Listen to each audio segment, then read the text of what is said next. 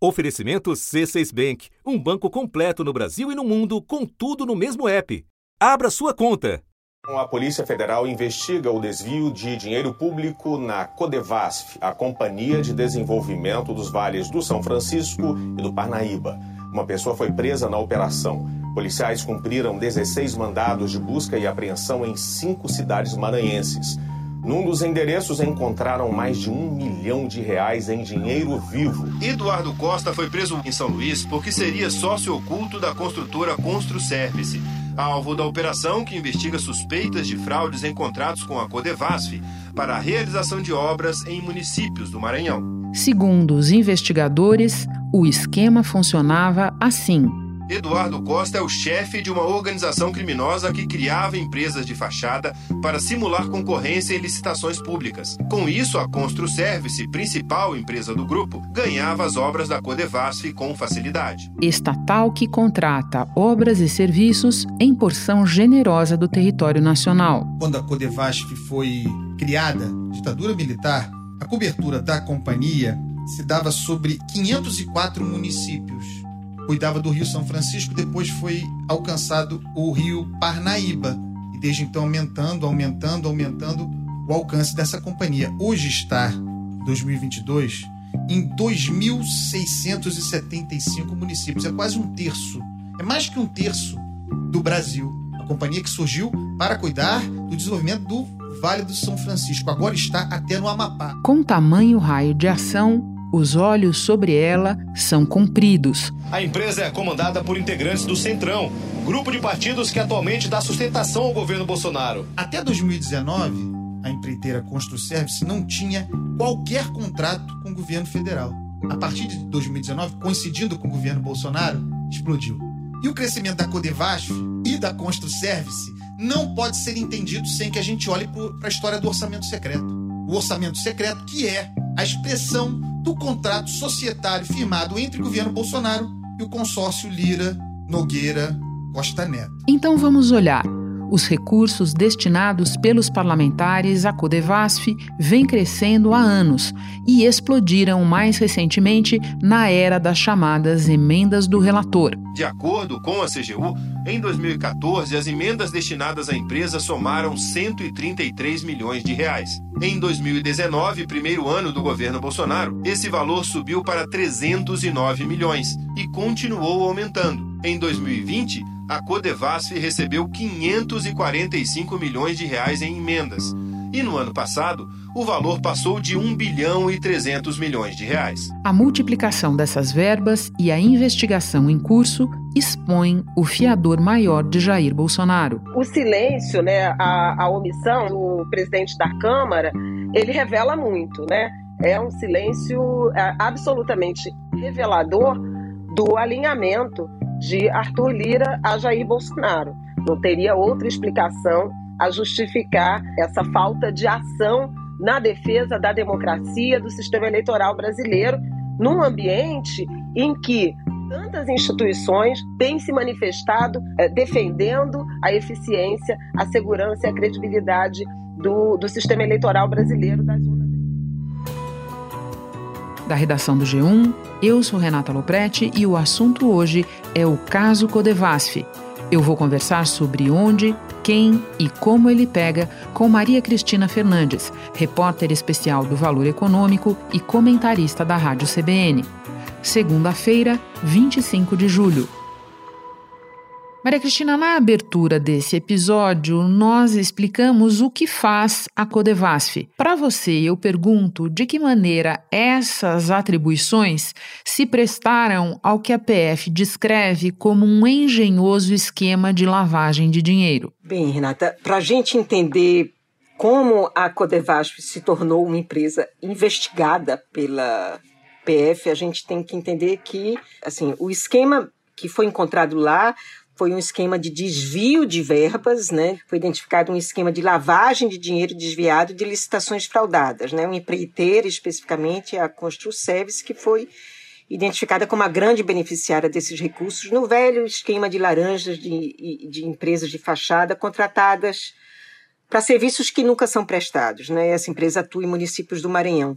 E tudo isso se deu numa empresa uma empresa antiga de estabelecida há décadas que de desenvolvimento do Vale do São Francisco, empresa pública criada para fomentar projéticos hídricos na, na, região, que apesar de ser banhada pelo rio, é uma, é, é uma empresa que fica numa região semiárida, né? Precisa canalizar água para irrigação e mesmo para consumo. Empresa que fica no chapéu do Ministério do Desenvolvimento Regional e que teve suas funções completamente desvirtuadas e foi esse desvirtuamento que a Polícia Federal acabou investigando e encontrando esse esquema de lavagem. Então vamos a esse desvirtuamento. Não é de hoje, você sabe melhor do que eu que os políticos se interessam, gostam bastante da Codevasf. Mas no governo Bolsonaro, a companhia deixou de lado a sua função histórica de entregar obras de irrigação e, ao mesmo tempo, viu crescer muito a sua área de atuação. Tudo isso sob o comando do Centrão.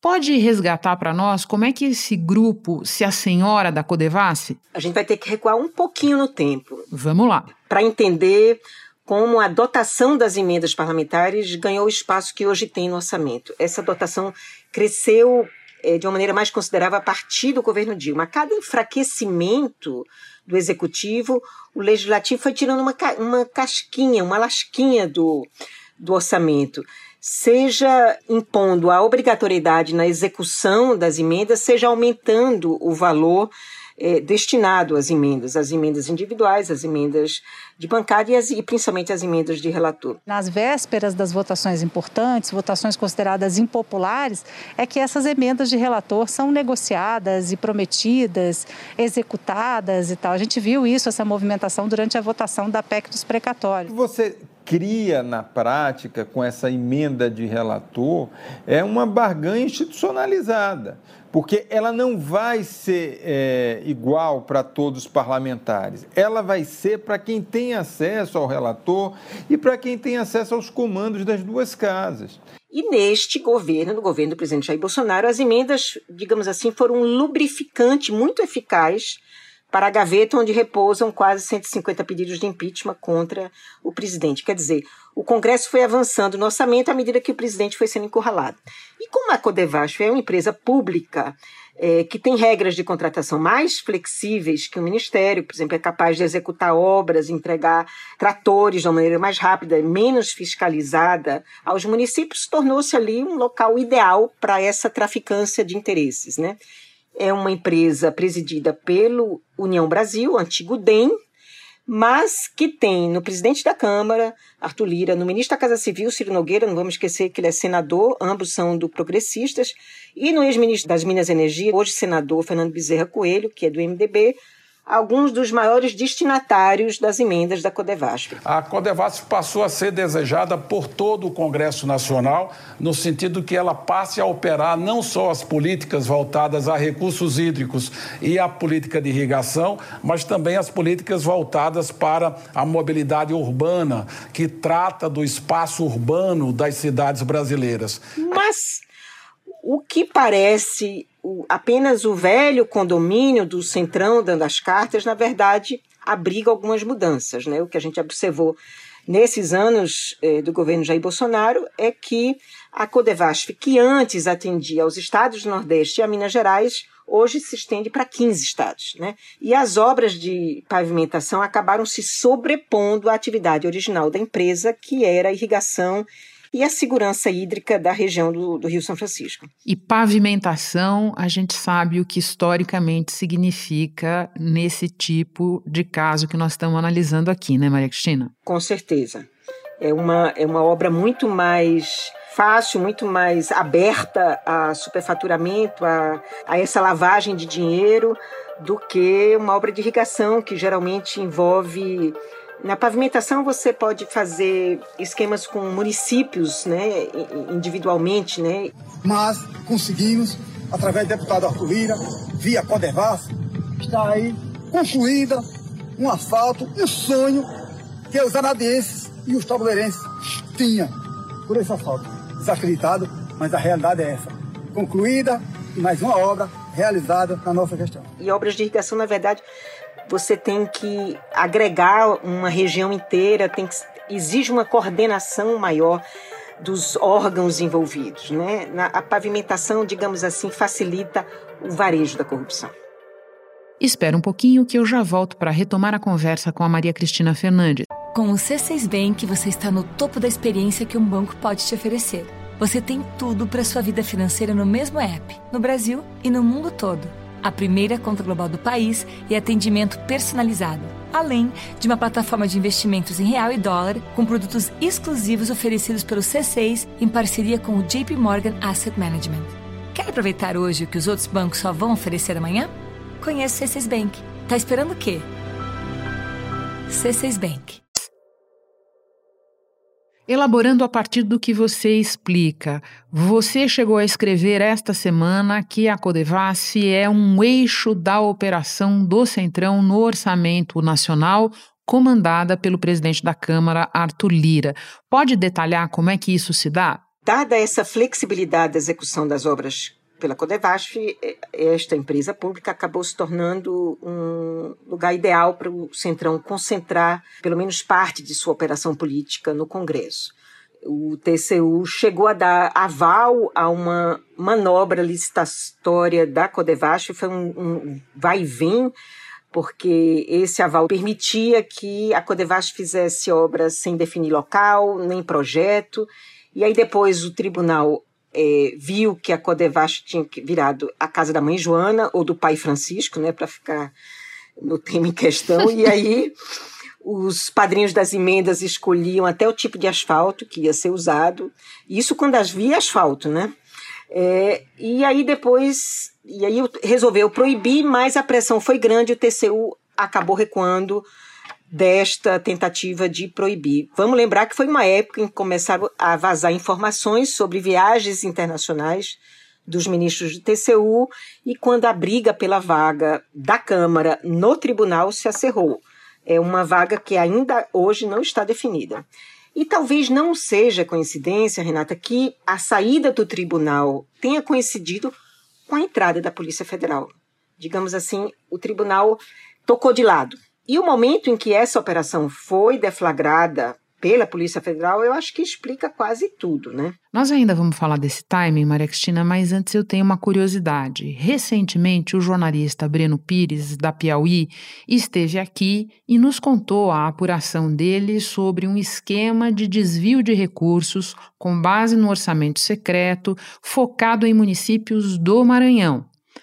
E a gente sabe, o Maranhão tem um governo não alinhado ao governo Bolsonaro, no entanto, virou uma espécie de destino preferencial de verbas do orçamento secreto.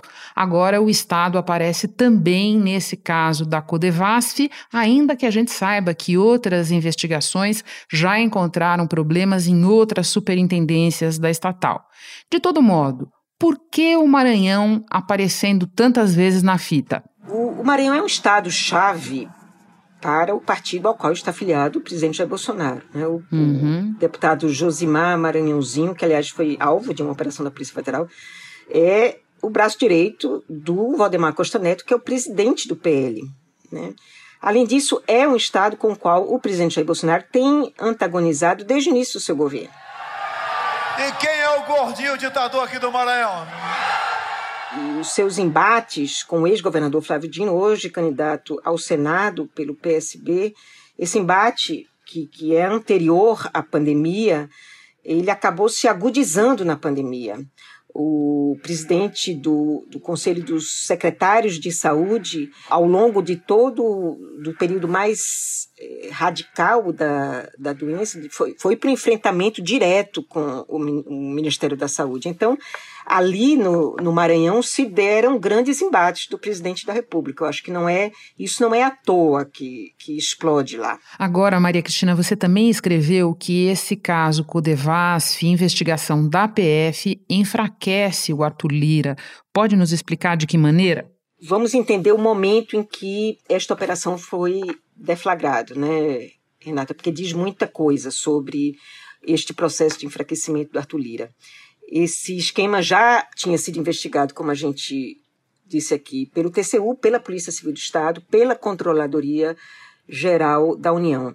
E a PF acabou se mexendo no momento em que o jogo do presidente da Câmara, Arthur Lira, de calar sobre o golpismo de Bolsonaro, que a gente assistiu na reunião com os embaixadores, ficou muito evidente, né? Um jogo de ele, é esse ele silencia para se cacifar como mediador de uma solução para a crise. Ele entra por um caminho nessas explicações dizendo que ele estava tentando atuar como uma espécie de mediador entre o judiciário e o presidente Bolsonaro, ou seja, TSE, os ministros que vão comandar o processo eleitoral e o Palácio do Planalto. Ele está desgastado nesse jogo. Até o Progressistas resolveu soltar uma nota é, anti a mudez do Arthur Lira, né? O Supremo Tribunal Federal pode dar uma mão aí, porque está para ser julgado em agosto um, uma ação que pode levar a nova lei da improbidade a retroagir e isso livrará o Lira de exercer seu mandato com base no liminar, porque ele está condenado em duas instâncias pela lei da improbidade. E ele também está encurralado em Alagoas, porque o seu candidato ao governo do estado está em desvantagem lá. Então, a PF se a senhora do esquema da Codevasf neste momento chave para o presidente da Câmara dos deputados. O Arthur Lira é um cara que está prometendo muita coisa para um monte de gente na tentativa de continuar na presidência da Câmara no próximo biênio, certo? Exatamente. O Arthur Lira está jogando como os velhos coronéis de, de, da República Velha. Entregam o pé é, direito do sapato e depois da eleição entregam o pé esquerdo. Porque depois da eleição ele tem a sua eleição para a recondução à mesa da Câmara. É, então, e esta operação da PF enfraquece o Lira porque mostra que a perspectiva de troca de poder na presidência acaba, digamos assim, enfraquecendo a capacidade do presidente da Câmara de entregar tudo aquilo que ele prometeu, né, para depois das eleições, com vistas a se cacifar para recondução ao cargo em fevereiro de 23. Então, pior do que isso, só se o Supremo desistir de julgar a retroatividade, isso pode piorar ainda mais a situação dele, e ele perder a eleição em Alagoas. Isso já está, de alguma maneira, sendo identificado pelas forças políticas no Congresso. Vamos lembrar aqui do que, que aconteceu dias atrás no encontro do ex-presidente Lula com os MDBistas teve uma representação de 13 estados naquele encontro do Lula com o MDB. E foi motivado, entre outros muitos interesses, pela tentativa de um MDB associado ao PSD de Gilberto Kassab e até mesmo ao PSDB de acabar com a hegemonia de Lira na Câmara num eventual governo Lula. Sim, e eu estou me lembrando de um outro evento simbólico do que você descreve, que foi o fato do ex-presidente Lula se encontrar em Brasília com o presidente do Senado, Rodrigo Pacheco, mas não ensaiar fazer nada parecido com Arthur Lira, né? Com certeza. O jogo na Câmara está completamente aberto. E é um tema que não vai ser tratado depois da eleição. Já explica, é, em grande parte, essa investida do presidente da República em desestabilizar, em até mesmo em, em adiar, né? Como ele, deixou, ele sugeriu isso na, naquele encontro vexaminoso com os embaixadores, né? Bolsonaro chegou a dizer que considera que as eleições de 2020 não poderiam ter acontecido sem o que chamou de, abre aspas, apuração total do que aconteceu lá dentro, fecha aspas. Desde a redemocratização do país, nenhuma eleição foi suspensa, o que seria uma grave ruptura institucional. Essa reunião dos embaixadores é, e do presidente na segunda-feira provocou alguns danos na campanha. Uma das pesquisas internas que eles fazem Hoje eu conversava com um assessor dele que me disse que eles já sabem que pode ter uma queda ali de dois pontos. O que é que tá, ficou claro ali, né? Que ele teve uma péssima repercussão internacional, ajudou a jogar o governo Bolsonaro ainda mais no discreto. Esse discreto despertou do sono profundo, digamos assim, as instituições locais, né? Teve uma reação de uma gama de instituições, e eu diria que a reação mais consequente do ponto de vista político, para a gente entender como é que esse jogo se arruma, é, veio da PF, né? A PF soltou uma nota que é, contestava a distorção que o presidente fez do inquérito da corporação sobre as urnas eletrônicas. Né? Ele, o, o, Bolsonaro usou aquele inquérito para tentar enxovalhar o TSE e a, as associações de delegados é, contestaram isso. Mas, mais importante do que isso, foi a operação da, da, da Codevasf que enfraqueceu é, esse eixo de operação do Bolsonaro na Câmara dos Deputados. Não vamos esquecer que o presidente, qualquer manobra que o presidente venha a tentar, seja a decretação de um estado de defesa, por exemplo, seja o adiamento das eleições, passa pelo Congresso. Sim. É, no Congresso em que o Arthur Lira, se não é o senhor absoluto, porque o Congresso é bicameral, é o senhor da Câmara dos Deputados. A gente viu aí na votação da PEC é, Kamikaze do que é que ele é capaz.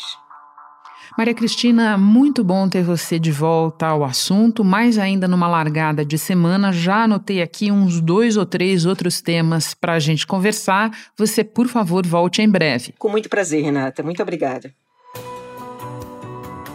Este episódio incluiu áudios da Rádio CBN e da TV Cultura.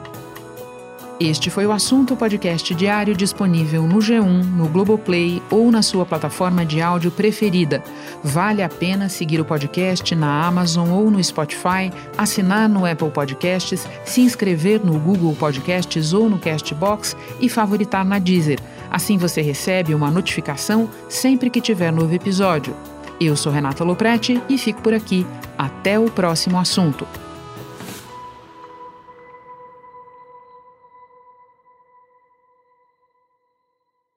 Você no topo da experiência financeira que um banco pode oferecer. Escolha um banco completo no Brasil e em qualquer lugar do mundo. Abra sua conta no C6 Bank.